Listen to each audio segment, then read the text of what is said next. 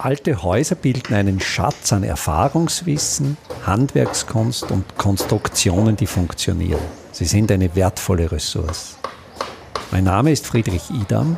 Ich bin Spezialist für historische Bauten und das ist mein Podcast.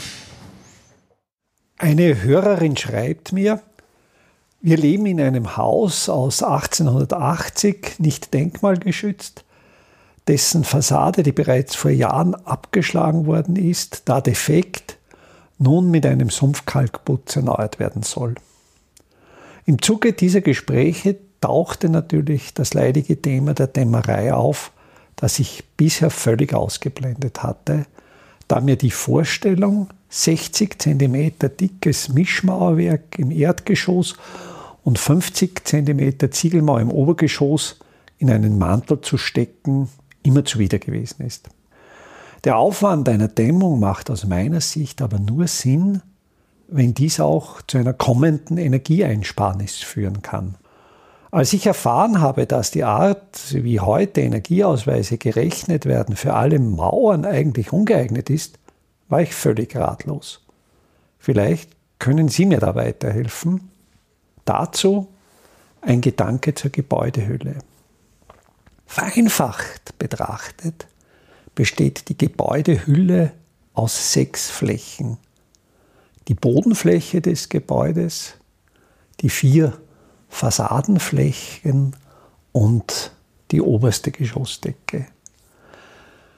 Diese sechs Gebäudehüllflächen erfordern aber jeweils eine ganz spezifische bauphysikalische Betrachtung und müssen in den unterschiedlichen Jahreszeiten, in der Sommer- bzw. in der Wintersituation, ganz andere Aufgaben erfüllen.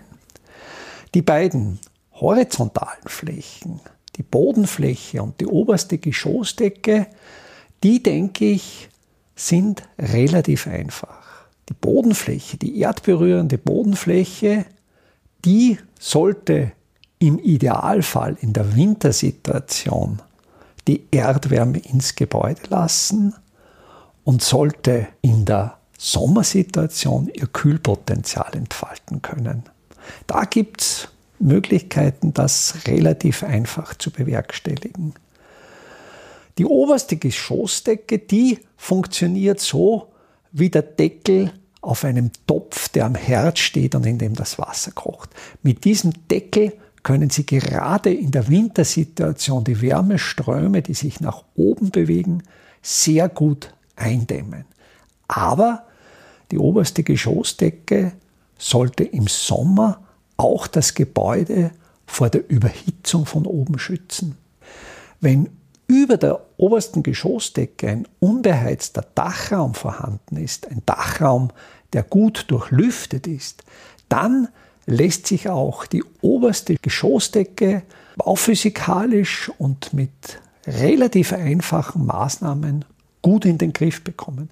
Dazu kommt, dass die erdberührende Bodenfläche und die oberste Geschossdecke im Regelfall keine Öffnungen besitzen, dass die einheitlich geschlossen sind.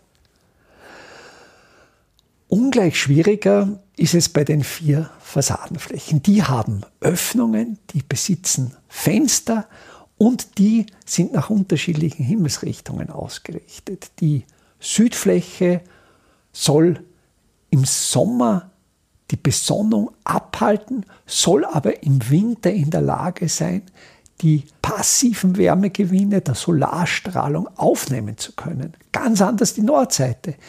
Die Nordseite die sollte im Winter tatsächlich möglichst gut gedämmt sein. Da soll möglichst wenig entweichen.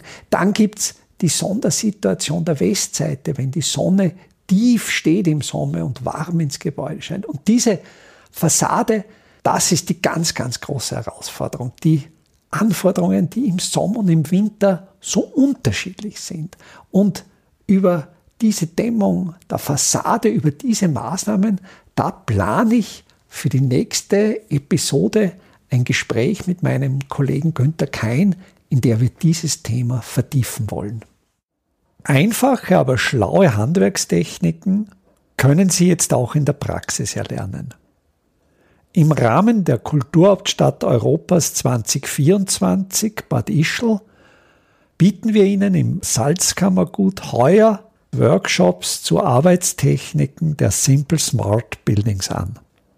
Es wird dabei ums Kalkbrennen, Kalklöschen und den gekonnten Umgang mit Kalkmörtel gehen.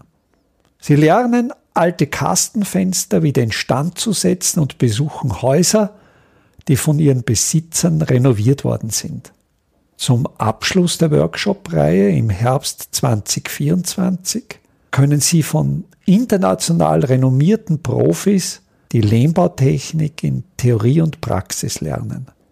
Wir würden uns freuen, wenn wir Sie für den einen oder auch für mehrere Workshops begeistern könnten. Alle Termine, den Workshop-Folder zum Download und den Link zur Anmeldung finden Sie auf der Startseite meiner Website www.idam.at.